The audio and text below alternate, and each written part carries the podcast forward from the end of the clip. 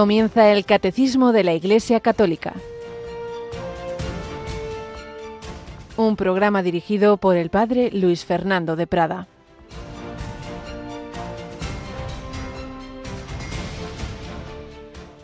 El que se salte uno solo de los preceptos menos importantes y se lo enseñe así a los hombres, será el menos importante en el reino de los cielos, pero quien los cumpla y enseñe será grande en el reino de los cielos.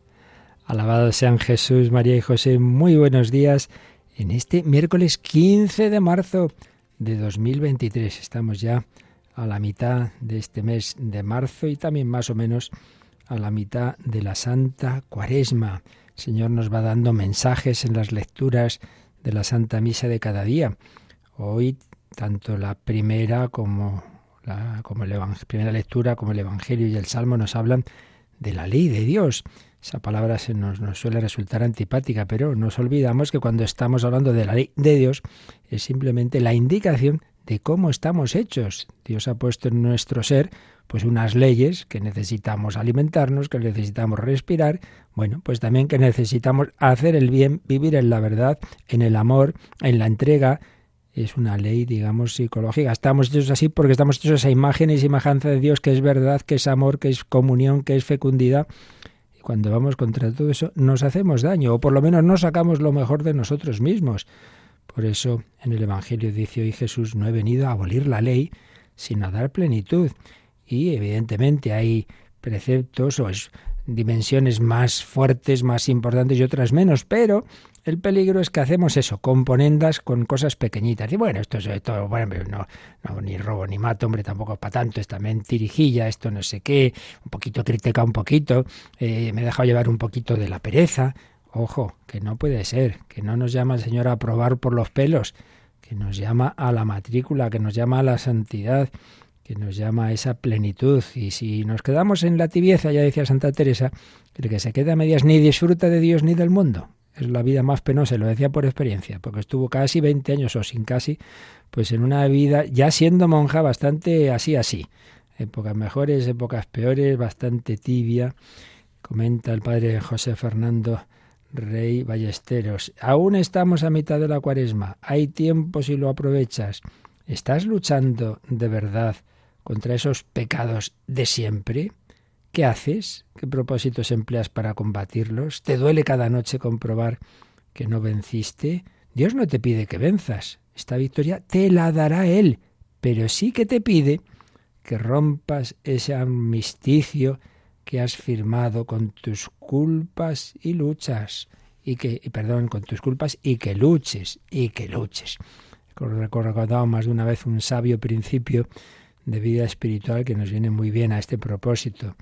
Ni hacer la paz con las faltas y pecados, ni perder la paz por ellos. No hacer la paz con las faltas, no decir, bueno, como soy así, pues ya está, esto no tiene solución, hombre. Cada día pide gracia al Señor, vamos a seguir luchando. A lo mejor en vez de diez veces te enfadas cinco, bueno, ya hemos conseguido algo ni hacer la paz con las faltas, ni perder la paz por ellas. No digas, ay, otra vez, es que no tengo remedio, qué desastre, y estar ahí tres días llorosos porque metí la pata. Hombre, pues ya está, arrepiéntete y a seguir luchando con ánimo, con esperanza, claro que sí, que Dios es capaz de todo. Y al, está, hace unos minutos, cuando Yolanda leía eh, la programación de hoy, leía esa pregunta que hemos puesto en el programa de esta noche a las 11, el hombre de hoy, Dios eh, puede, puede un joven alejado de la iglesia, eh, con heridas, etcétera, etcétera, eh, luego mm, volver, dice, volver no, volver no, si es que es cura hoy día. Bueno, pues eso esta noche lo vamos a poder saber. Yolanda, buenos días. Muy buenos días, padre. No te lo pierdas, resulta que un canónigo, un cura joven que está en Covadonga y tú le puedes saludar y le puedes preguntar, ¿y usted desde cuándo? Y te dirá, uy, si yo fui a la JMJ solo de, de Colonia a pasármelo bien, pero mira, ahí me convertí, ¿qué te parece? Pues que hay muchos testimonios muy parecidos ahí en la JMJ y en muchos otros encuentros de jóvenes. Por eso, pues ahora que ya se acerca otra, ¿verdad? Eh, pensemos eso, que, que son instrumentos de Dios en su iglesia eh, los que mucha gente que no ha tenido esas posibilidades, ya tienen esos falsos prejuicios sobre la iglesia, etcétera, y luego cuando van a esas cosas y ven la realidad, dicen, anda, si esto es mucho más bonito, si aquí la gente se lo pasa bien en el mejor sentido, es feliz de verdad y no solo con apariencia. Bueno, pues eso escuchemos, porque le pudimos entrevistar al padre David Cueto, nos, nos, cuenta esa búsqueda, esa, esa lucha interior, esa lucha que todos de una manera o de otra tenemos y es la lucha que tuvo nuestro Señor. Empezábamos la cuaresma con el Evangelio de las Tentaciones en el primer domingo, pero vamos a recordar la importancia de, la contemplación de la pasión día a día y especialmente los viernes. Como ayer lo dijimos, pero a alguno le entró alguna duda, ¿cuándo hacemos esta semana el Via Crucis en Radio María? Pues es que esta semana lo hacemos dos veces, padre. Mira tú, ala, a falta de una. Mañana jueves a las 6 de la tarde será un Via Crucis especial con niños eh, dirigido por Paloma Niño. Y el viernes ah, será también a las 6 de la tarde y ya desde Castellón. Qué bueno, así que ya sabéis, siempre los viernes de Cuaresma tenemos Via Crucis, casi siempre a las 6 de la tarde, así va a ser esta semana. Pero es que además mañana en esa oración mensual que hacemos con niños, que la mayor parte de las veces es un rosario que rezan ellos desde sus casas o desde el estudio, pero mañana lo que vamos a rezar con ellos es otro Via Crucis. Así que mañana, esta semana, dos. Mañana con niños a las seis de la tarde, el viernes, el de nuestro grupo de voluntarios, no me acuerdo ahora cuál le toca, pues eh, ese viernes el, el, Via Crucis ordinario, digámoslo así. Pues nada, vamos adelante, también conociendo esa vida de, santidad que poquito a poquito Dios fue concediendo a los padres de Santa Teresita del Niño Jesús.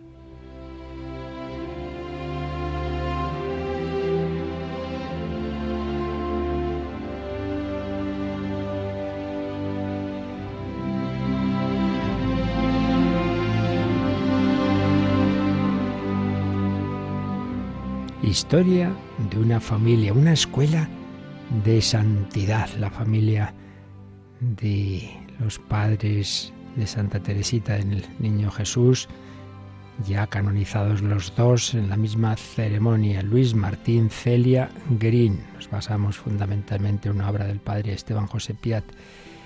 Y vamos a recordar, por ejemplo, son muchas las cosas que podríamos hablar y vamos seleccionando, pues cómo Celia Ayer hablábamos de sus primeras hijas y cómo ella, pues como buena cristiana, se preocupaba de la vida espiritual de todas las personas que tenía cerca y concretamente de su hermano menor. Recordemos que eran tres hermanos.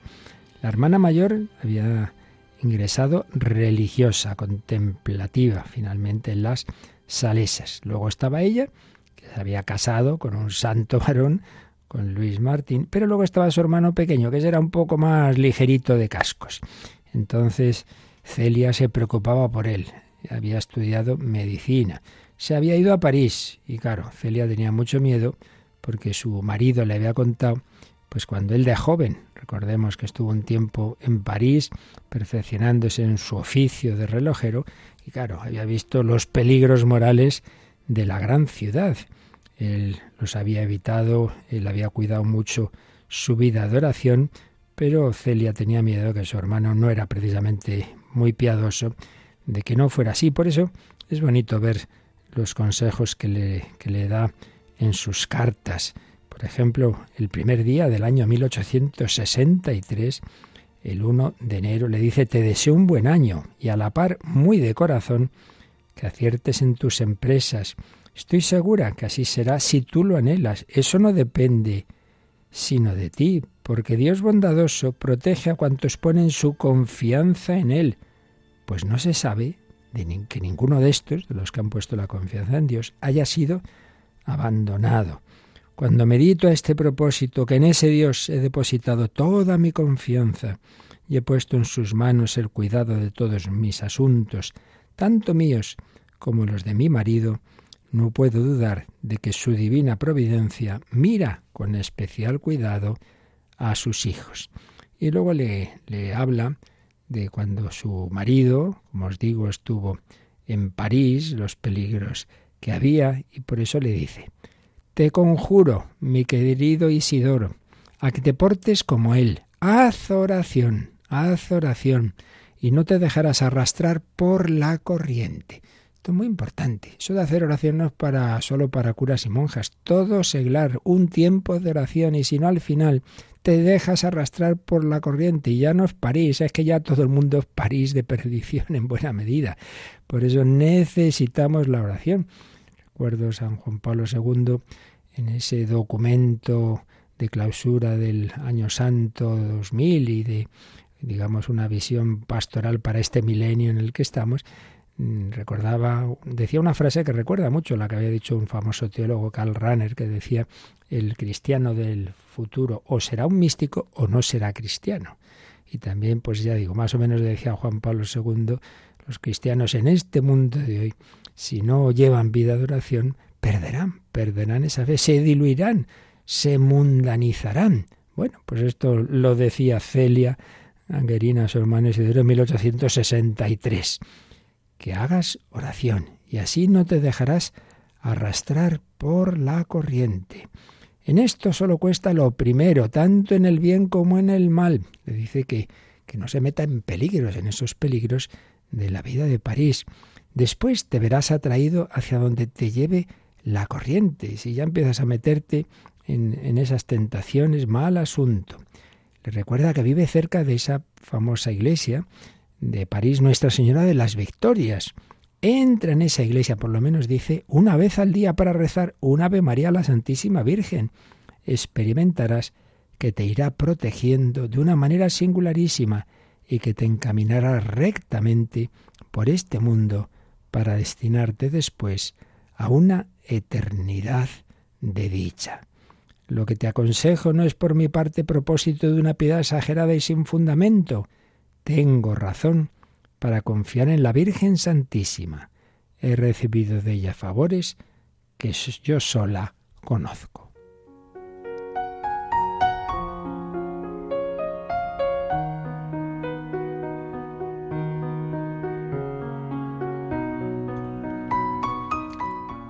Harto sabes que la vida es breve.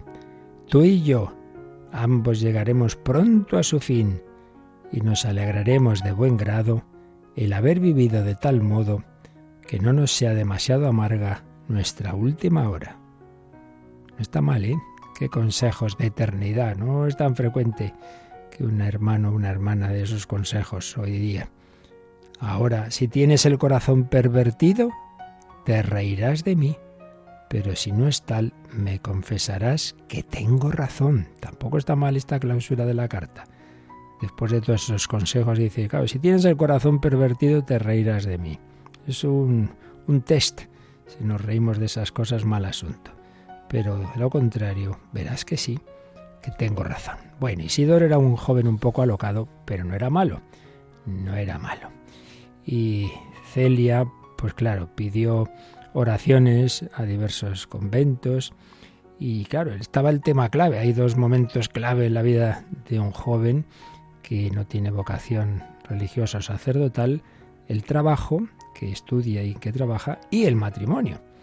Y claro, ese le preocupaba mucho a, a su hermana a ver, a ver con quién se iba a poner en relación. Bueno, pues esas oraciones dieron su fruto porque encontraría una joven llena de cualidades y también de tipo espiritual, con lo cual descansaría.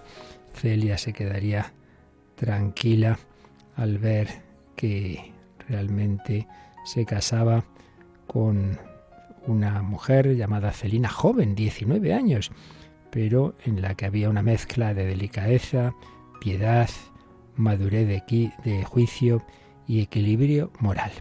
Y realmente esa clave, ese matrimonio fue decisivo para ayudar a que Isidoro las buenas semillas que tenía pues fueran fructificando fuera para arriba. De haberse casado con una chica distinta hubiera sido al revés. Pues seguramente se hubiera ido para abajo, pero no fue así. Con lo cual Celia se quedó tranquila. Y terminamos contando algo que le impresionó mucho a, Celia cuando todavía su hermano estaba así un poco en esa lucha y le hablaba de cómo tenemos que poner nuestra felicidad en Dios, en las cosas definitivas. Cuenta de, un matrimonio que, que bueno, que vivían cerca de ellos, allí en, en, Alençon. Entonces resulta que era una mujer que, que estaba ilusionadísima con una casa que se estaban haciendo y que decía, Dios mío, qué dichosa soy, nada me falta. Tengo salud, tengo fortuna, alcanzo cuanto deseo, no tengo hijos que perturben mi sueño, no conozco persona que se sienta tan a gusto como yo. Bueno, pues como veis, es una felicidad puramente a lo suyo, ¿no?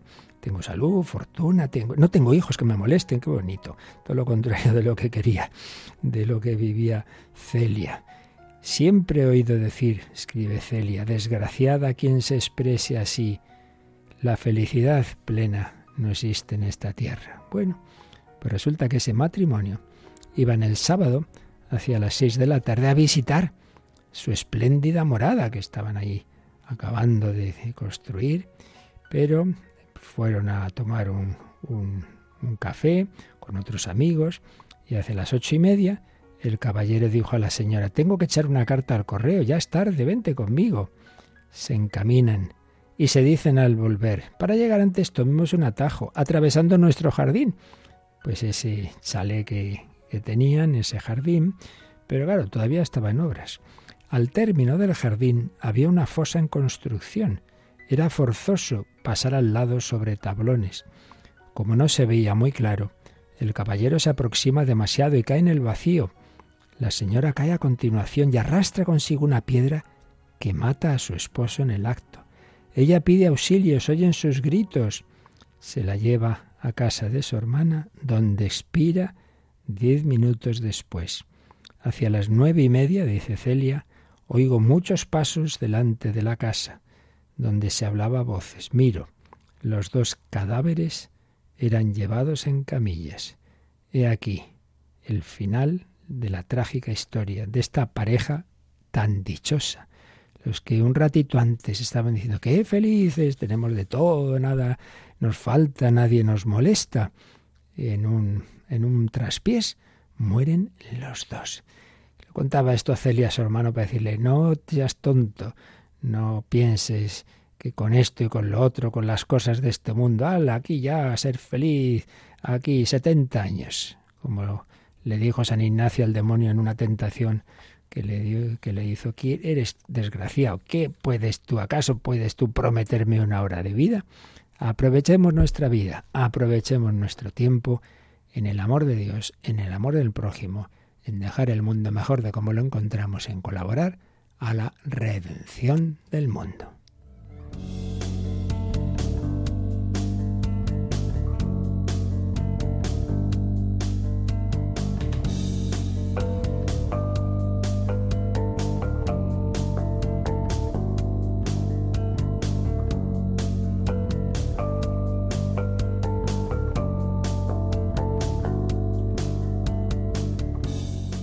Sobre todo aprovechemos los domingos, Día del Señor por excelencia, y estábamos precisamente viendo dentro del tratado del Catecismo sobre la Eucaristía esa parte final de las palabras de la institución de este sacramento. Haced esto en memoria mía. Cuatro números, ayer veíamos el 1341, que nos recuerda que ese mandato de haced esto en memoria mía no es una mera invitación a nuestro recuerdo subjetivo, sino que requiere la celebración litúrgica del memorial de Cristo, es decir, de algo que el propio Dios hace, una realidad objetiva, litúrgica, que de una manera misteriosa, que no sabemos explicar, pero real, hace presente, hace presente a Cristo y su obra redentora. El 1342 nos recordaba que la Iglesia desde el primer instante cumplió esa orden del Señor y por eso en el primer relato que tenemos de la vida de los primeros cristianos, que es el libro de los Hechos de los Apóstoles, se nos, se nos cuenta esas claves de, de la vida de esos primeros cristianos, donde se nos dice que acudían asiduamente a la enseñanza de los apóstoles. Eran fieles a la comunión fraterna, a la fracción del pan y a las oraciones. La fracción del pan, que era eh, la expresión con que en esos primeros tiempos se llamaba a la celebración eucarística. desde el primer momento la fracción del pan. Leímos también una de las celebraciones que ya no en Jerusalén, sino en una ciudad pagana, haría San Pablo de noche, en la que se alargó en su homilía y se, durmió un chico, en fin, aquello que, que, pasó, que se cayó desde la ventana en la que seguía la homilía, pero bueno, San Pablo le, parece pues que había muerto y sin embargo pues lo resucitó. Pero a lo que vamos, que ahí estaban celebrando la Eucaristía. Y luego el 1343, ya lo comentamos un poco, pero vamos a retomar ahí nuestro, nuestro estudio del catecismo, relemos este número 1343. Era sobre todo el primer día de la semana, es decir, el domingo, el día de la resurrección de Jesús, cuando los cristianos se reunían para partir el pan. Desde entonces hasta nuestros días, la celebración de la Eucaristía se ha perpetuado, de suerte que hoy la encontramos por todas partes en la Iglesia, con la misma estructura fundamental. Sigue siendo el centro de la vida de la Iglesia. Así pues, lo vemos ya en esos primerísimos textos de hecho, cuando Yolanda ha leído aquí en el catecismo que los cristianos se reunían para partir el pan, está entre comillas, porque es la expresión de Hechos 27, pues de una de esas celebraciones eh, que mencionábamos, mm, de ahí eh, que se nos cuenta en los Hechos de los Apóstoles. Y dice que desde entonces, desde esas primeras celebraciones hasta hoy, esa celebración de la Eucaristía se ha perpetuado y en realidad si nos fijamos bien en, esas celebraciones a lo largo de los siglos, a pesar de las diferencias de ritos, de, de detalles, pero lo esencial, la estructura fundamental es siempre la misma, una estructura que enseguida vamos a ver en el siguiente apartado del catecismo. Dice que sigue siendo el centro de la vida de la Iglesia. Y esto, evidentemente, en cualquier día de la semana se celebra la misa, pero el más importante es el domingo, porque es el día de la resurrección del Señor. Estuvimos viendo otros números que nos explican la importancia del domingo. Y recordemos, como han hecho los papas contemporáneos, que hoy día, que por desgracia todo se ha ido, secularizando, perdiendo el sentido religioso, el fin de semana, a la buen fin de tal, Oye, que lo importante es el domingo, el día del Señor. ¿Y con qué facilidad? No, es que nos hemos ido de viaje, claro, no, no hemos ido a misa, es que nos hemos ido a esquiar, es que no sé qué, es que no sé cuántos. Y digo que los papas han recordado con frecuencia bastantes casos que hay de mártires que cuando estaba prohibida por el Imperio Romano la celebración de la misa, bueno, y luego después por otros regímenes de, que claramente ya totalitarios, pero en concreto, bajo el Imperio Romano hay más de un caso en que los pillan celebrando la misa y dicen, pero vamos a ver, si está esto prohibido.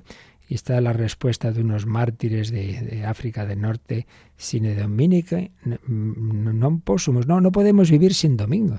no, no, ustedes prohíban lo que quieran, pero nosotros los cristianos no podemos vivir sin domingo. Y decía Benedicto XVI, igualito que hoy. Nosotros perdemos la, la, misa por cualquier tontería y estos lo que perdían era la vida, porque lo que no podían era vivir sin domingo. Sin domingo no podemos vivir. Los cristianos, los hombres del domingo. Claro, como no era día de día festivo sino laborable, hasta que ya el Imperio Romano pues se adapta a la fe católica, pues entonces, claro, tenían que levantarse tempranísimo o acostarse tardísimo para celebrar la Eucaristía. Bueno, pues lo hacían. Y nosotros, pues ya, fácilmente, ay, ay, ay, que, no, no, no tengo tiempo de ir a misa. Pues nada, se lo pedimos al Señor, que aprovechemos este gran regalo que nos ha hecho de su presencia, de su obra redentora, de la comunicación de su gracia. Mirada hacia atrás, la Iglesia desde siempre ha celebrado la Eucaristía y, mira, y mirada hacia el final, hacia el futuro, hacia la escatología. Y esto es lo que apunta el último, el cuarto y último número de este apartadito relativo a ese mandato de Jesús, es el número 1344. Vamos con el Yolanda. Así, de celebración en celebración, anunciando el misterio pascual de Jesús hasta que venga, el pueblo de Dios peregrinante camina por la senda estrecha de la cruz hacia el banquete celestial, donde todos los elegidos se sentarán a la mesa del reino. Bueno, pues un número bien bonito, bien bonito. bien bello y práctico, digamos, para dar sentido a nuestra vida. El cristiano es un peregrino. Lo hemos recordado muchas veces el paralelismo entre el pueblo de Israel, al que Dios saca de la esclavitud del faraón egipcio, y por la Pascua, por ese, esa noche de celebración, ese cordero inmolado, esa sangre que se unta en las jambas de las puertas, el pueblo de Israel es liberado de esa plaga última para que eh, Egipto dejara salir a Israel y va peregrinando por el desierto guiado por el Señor, la columna de, nube, la, columna de fuego, eh, Moisés, el maná, el agua, en fin, todos esos signos que estuvimos recordando, camino de la tierra prometida. El cristiano es ese peregrino. Jesucristo nos ha liberado con su propia muerte, el Cordero inmolado, el Cordero que quita el pecado del mundo, sangre derramada para liberarnos del faraón de este mundo, del príncipe de este mundo, de Satanás y de los ídolos, de nuestros vicios, de los ídolos de este mundo, las tres P's, placer, poder, poseer. El Señor quiere irnos liberando de nuestras esclavitudes, de nuestras adicciones, y nos lleva por el desierto de esta vida hacia la tierra prometida, que es el cielo, y nos guía el nuevo Moisés, que nos da de beber el agua viva, el Espíritu Santo, que nos alimenta con el maná, su propio cuerpo, sangre, alma, divinidad. Tomad y comed, esto es mi cuerpo. Pues bien, celebrando así en esta peregrinación nuestra, nuestra vida, de celebración en celebración, anunciando el misterio pascual de Jesús, anunciamos tu muerte, proclamamos tu resurrección. Ven, Señor Jesús, anunciando el misterio pascual de Jesús hasta que venga. Está entrecomillado esto de hasta que venga, porque es de la primera carta a los Corintios 11, 26, hasta que vuelva Jesús.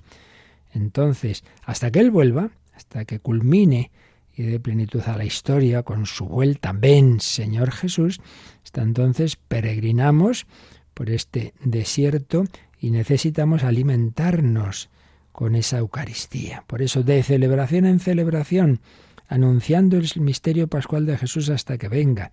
El pueblo de Dios peregrinante camina por la senda estrecha de la cruz, también está entre comillas, porque es de un documento del Vaticano II, el documento sobre las misiones atientes, el número uno. El pueblo de Dios peregrinante camina por la senda estrecha de la cruz, ¿hacia dónde?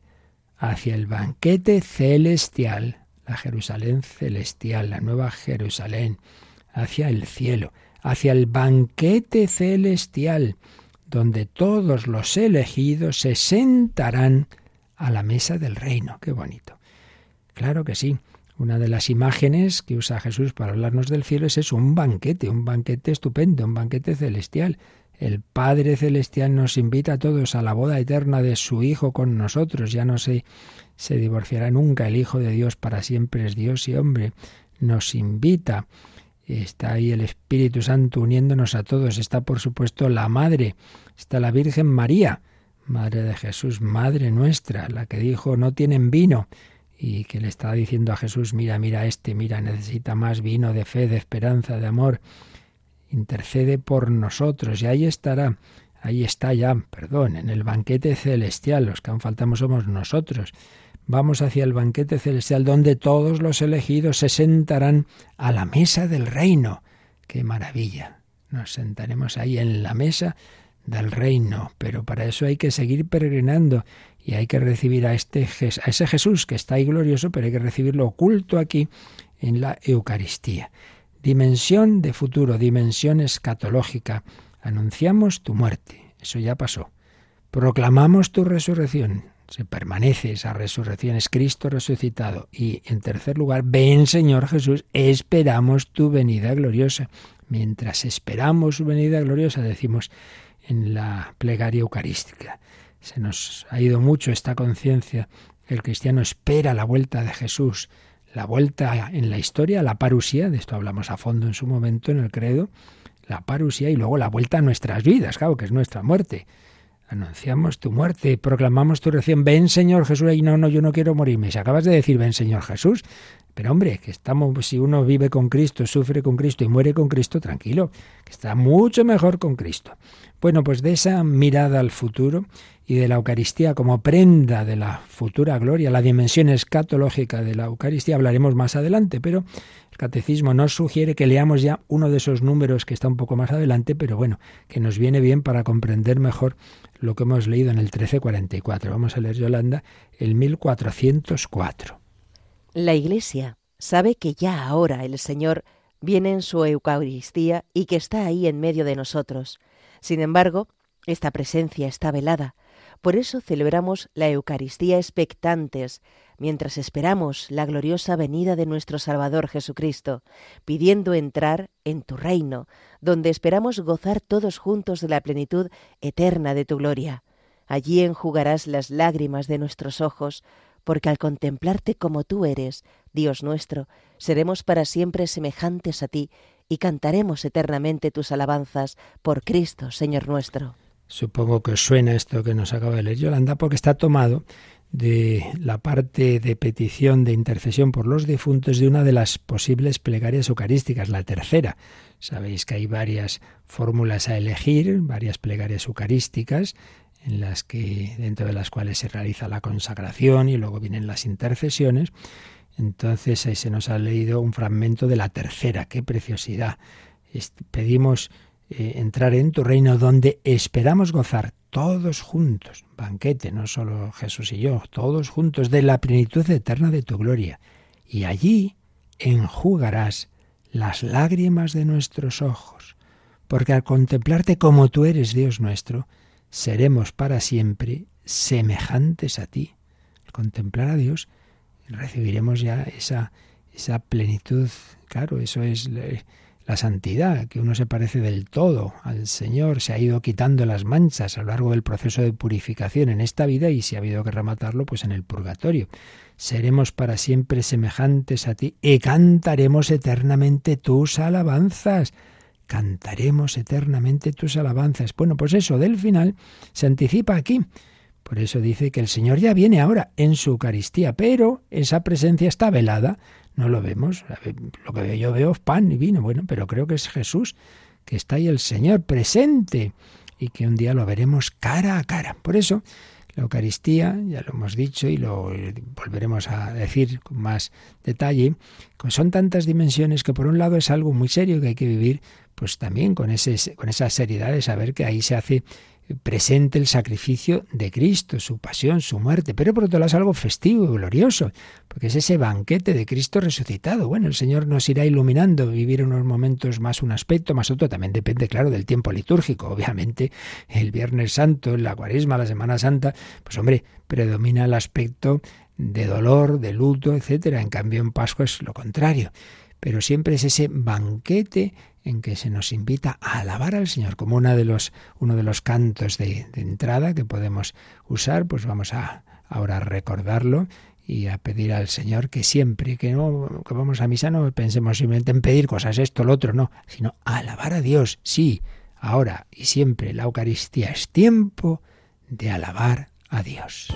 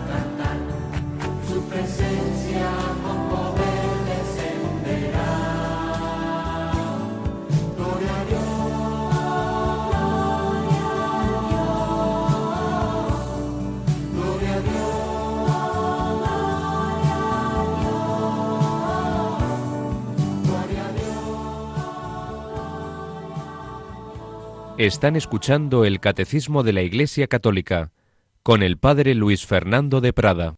Gloria a Dios, gloria a Dios. Ahora es tiempo de alabar a Dios, la alabanza del Señor. Bueno, pues hemos visto ya tres apartados de este tratamiento que da el catecismo a la Eucaristía. Después de una primera introducción cita, venía un primer apartado, la Eucaristía, fuente y culmen de la vida eclesial, viendo la importancia que tiene este sacramento, el sacramento rey, el sacramento por excelencia, el sacramento de los sacramentos.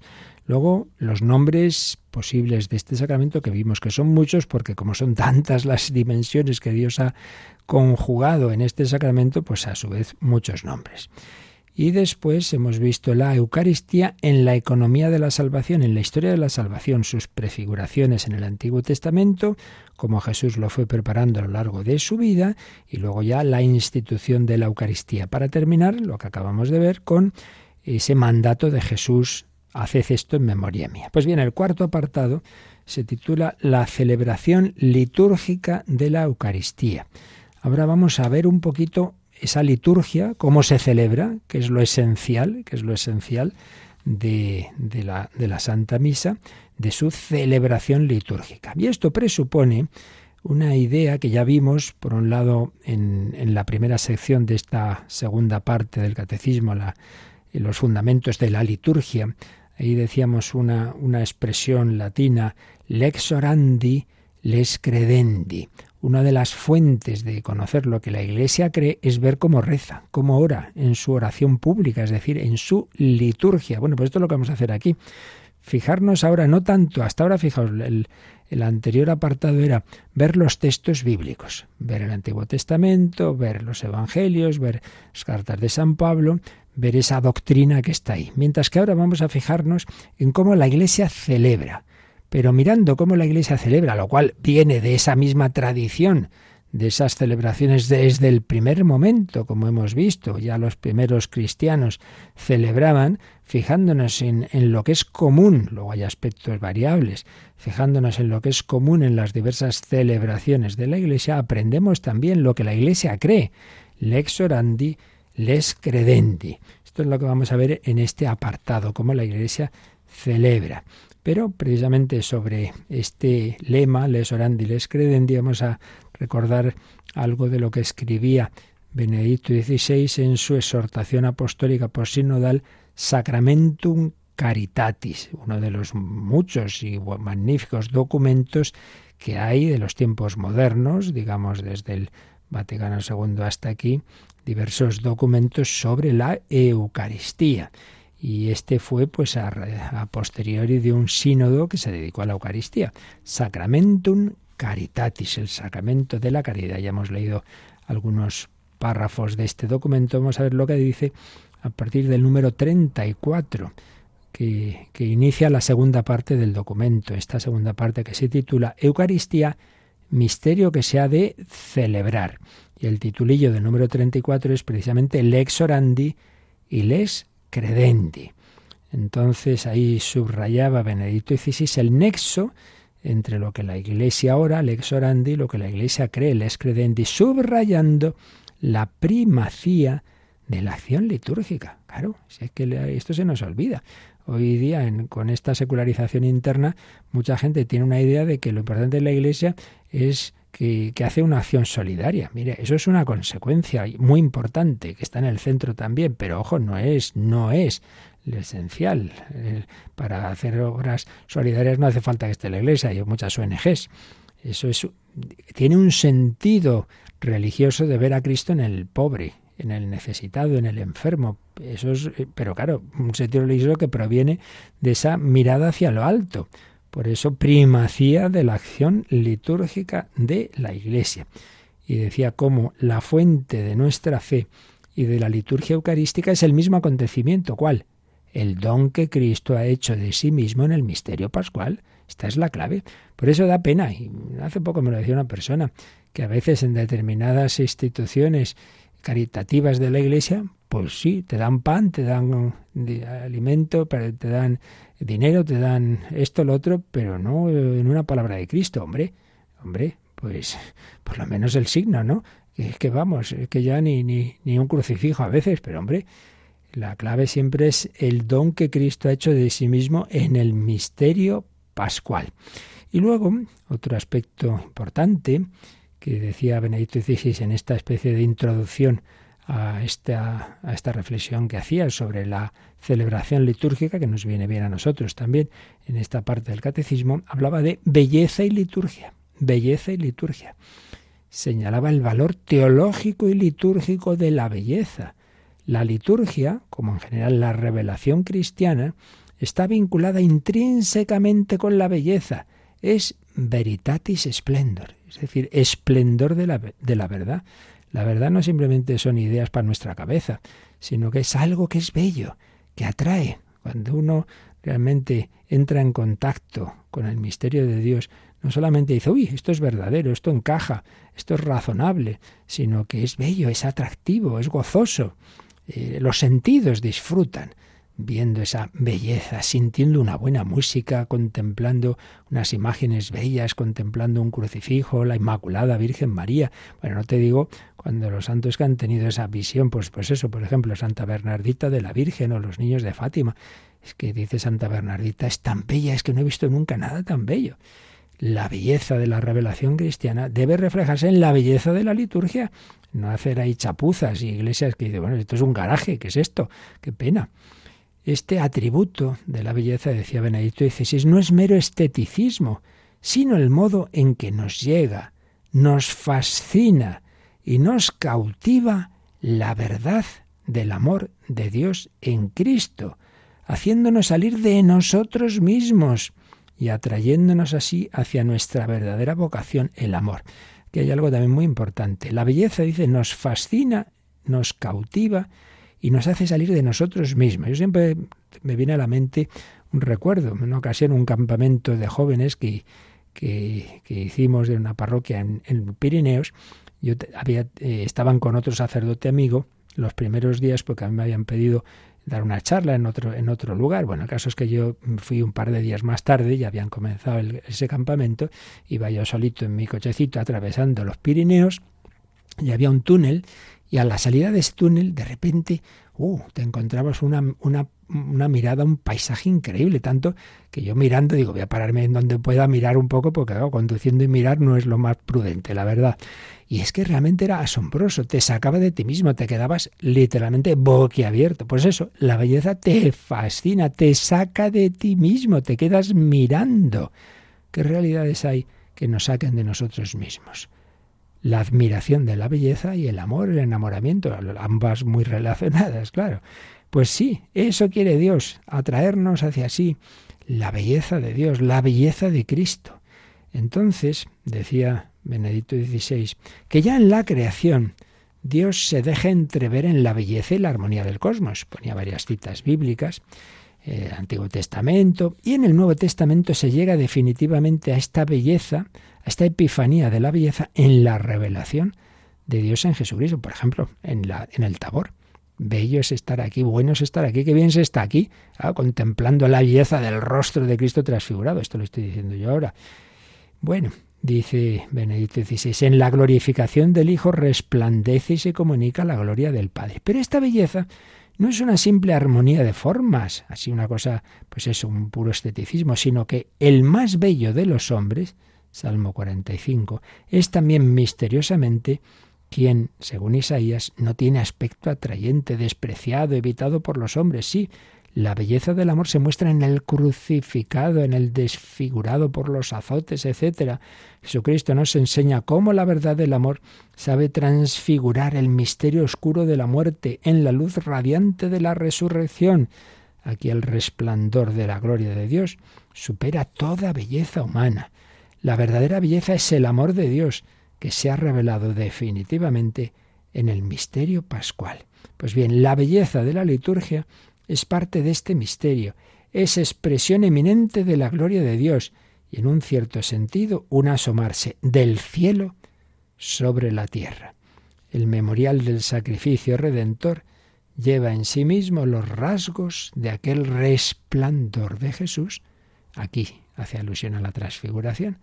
Cuando quiso transfigurarse ante sus discípulos. La belleza no es un elemento decorativo de la acción litúrgica, es más bien un elemento constitutivo, ya que es un atributo de Dios mismo y de su revelación. Esto es muy fuerte. ¿eh? No es un elemento decorativo, sino constitutivo. Por tanto, hombre, la liturgia debe ser bella, no chapucera, no chapucera, que por desgracia muchas veces los curas somos chapuceros y llega ahí la sacristán y dice, pero hombre, que está esto sucio, mire el mantel, ay, es verdad, es verdad, mire los purificados, mire no sé qué, mire, hombre, y esto sin limpiar el otro, la belleza, elemento constitutivo. Bueno, pues esto un poco como introducción a este apartado cuarto que vamos a empezar a ver, la celebración litúrgica de la Eucaristía, y a su vez viene un titulillo que dice la misa de todos los siglos, porque lo esencial siempre ha sido así. Y eso nos lo nos lo va a mostrar el catecismo con una cita larga de un famoso documento, un testimonio de San Justino mártir, San Justino, aquel filósofo que se convirtió al cristianismo y que luego fue mártir, y que hacia el año 155 intenta explicar al emperador pagano Antonino Pío pues lo que creen los cristianos, lo que celebran para que para que él confiaba en, que los emperadores, hombre, que, que, que, no se pusieran cabezones contra el cristianismo, que vieran la razonabilidad de él que era filósofo, ¿no? del cristianismo. Entonces cuenta cómo celebran la misa. Y claro, uno dice, madre mía, pues es que, pues es que es verdad que lo esencial es todo igual. Esto es lo que vamos a ver a partir de mañana. Pero yo creo, Yolanda, que nos haces una lecturita rápida del número, nos quedamos así ya preparados para comentarlo mañana. Vamos con ese 1345. Desde el siglo II, según el testimonio de San Justino Mártir, tenemos las grandes líneas del desarrollo de la celebración eucarística. Estas han permanecido invariables hasta nuestros días a través de la diversidad de la diversidad de tradiciones rituales litúrgicas. He aquí lo que el santo escribe hacia el año 155 para explicar al emperador pagano Antonino Pío del 138 al 161 lo que hacen los cristianos. A ver, léenos ese documento. El día que se llama Día del Sol tiene lugar la reunión en un mismo sitio de todos los que habitan en la ciudad o en el campo. Se leen las memorias de los apóstoles y los escritos de los profetas, tanto tiempo como es posible. Cuando el lector ha terminado, el que preside toma la palabra para incitar y exhortar a la imitación de tan bellas cosas. Luego, nos levantamos todos juntos y oramos por nosotros y por todos los demás donde quiera que estén, a fin de que seamos hallados justos en nuestra vida y nuestras acciones, y seamos fieles a los mandamientos para alcanzar así la salvación eterna. Cuando termina esta oración, nos besamos unos a otros. Luego, se lleva al que preside a los hermanos pan y una copa de agua y de vino mezclados. El presidente los toma y eleva alabanza y gloria al Padre del universo por el nombre del Hijo y del Espíritu Santo, y da gracias, en griego eucaristián, largamente, porque hayamos sido juzgados dignos de estos dones. Cuando terminan las oraciones y las acciones de gracias, todo el pueblo presente pronuncia una aclamación diciendo Amén. Cuando el que preside ha hecho la acción de gracias y el pueblo le ha respondido, los que entre nosotros se llaman diáconos distribuyen a todos los que están presentes pan, vino y agua eucaristizados y los llevan a los ausentes. Pues esto es lo que escribe San Justino en ese documento que llamamos la Apología Primera. Como veis, ya lo comentaremos mañana si Dios quiere. Bueno, pues son básicamente por las mismas partes de la misa, con alguna variación del orden, pero lo mismito que tenemos hoy día, pues claro que sí, lo esencial no cambia en la Iglesia. Pues ya lo veremos y de momento nos quedamos dando gracias a Dios de este inmenso sacramento al que la belleza hecha música anda que nos han compuesto cosas en torno a la Eucaristía, como por ejemplo el Ave un Corpus Natum de Mozart, que vamos ahora a escuchar, y mientras si queréis alguna consulta, algún testimonio de este otros temas, pues nos los podéis compartir. Participa en el programa con tus preguntas y dudas. Llama al 91005 9419. 91005 9419. Puedes escribir un mail a catecismo arroba radiomaria.es o escribirnos un mensaje al teléfono de WhatsApp 668 594 383 668 594 383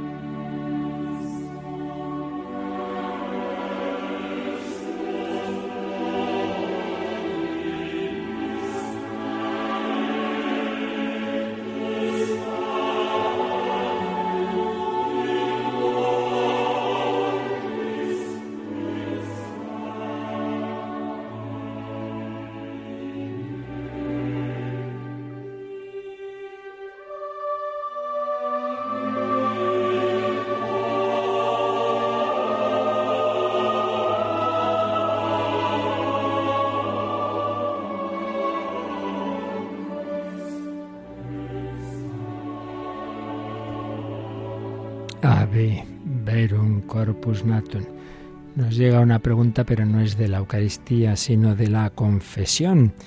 Nos preguntan, bueno, pues ante el gravísimo pecado, ante el barbarie, dice, del aborto, dice, ¿con quién se puede confesar para ser perdonados? ¿Con el obispo? ¿Con un sacerdote? A ver, por supuesto, con el obispo siempre es, digamos, el liturgo principal de una diócesis, tanto a nivel de Eucaristía como de confesión, eso está claro.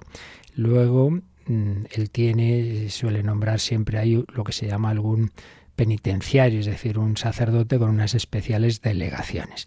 Bien, ¿qué, ¿por qué es todo esto? Porque el pecado ante todo es el pecado, pues la ofensa a Dios, pero también Jesús dijo lo que ataréis en la tierra quedará atado en el cielo, lo que desataréis en la tierra quedará desatado en el cielo. Entonces la Iglesia en su en su gobierno pastoral, es decir, siempre buscando el bien, no fastidiar, sino el bien, también a veces para hacer caer en la cuenta de que hay pecados especialmente graves, añade a lo que en sí mismo ya es la pena constitutiva por sí mismo, digamos, de todo pecado, que es lo principal ante Dios, pero a veces añade, para que nos demos cuenta, repito, de la gravedad de algunos pecados, lo que es alguna excomunión o algún otro tipo de pena eclesiástica.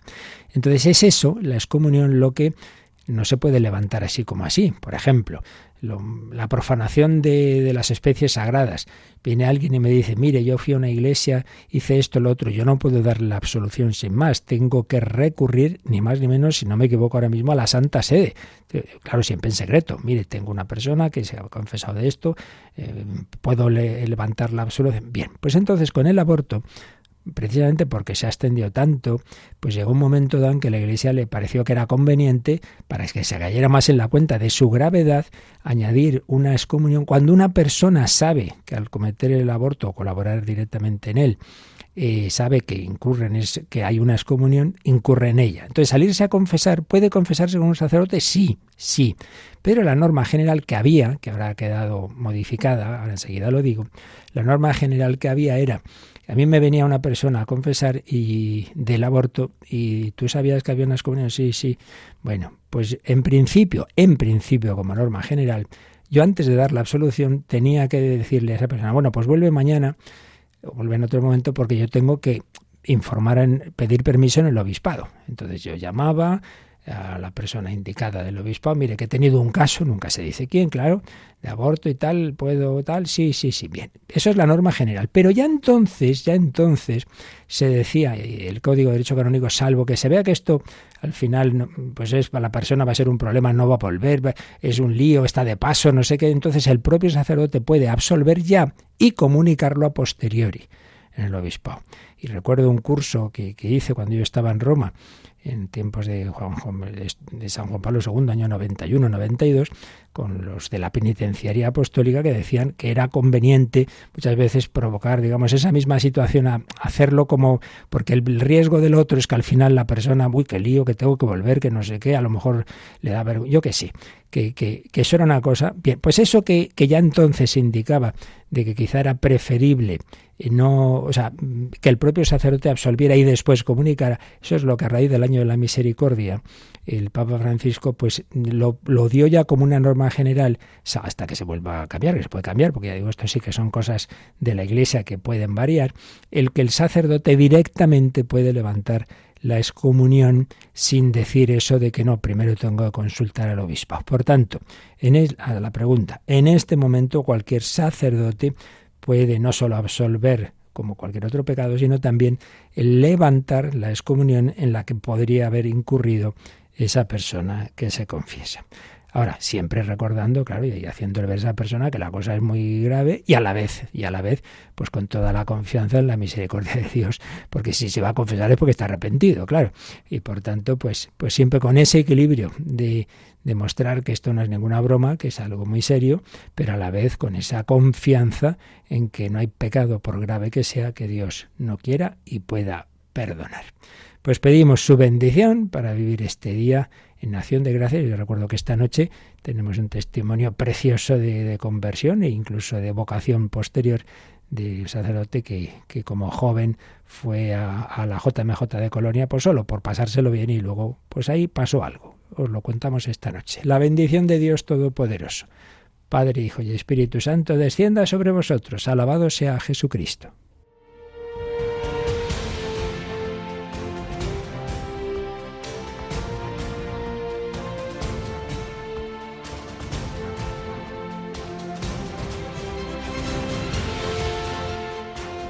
Han escuchado en Radio María el Catecismo de la Iglesia Católica,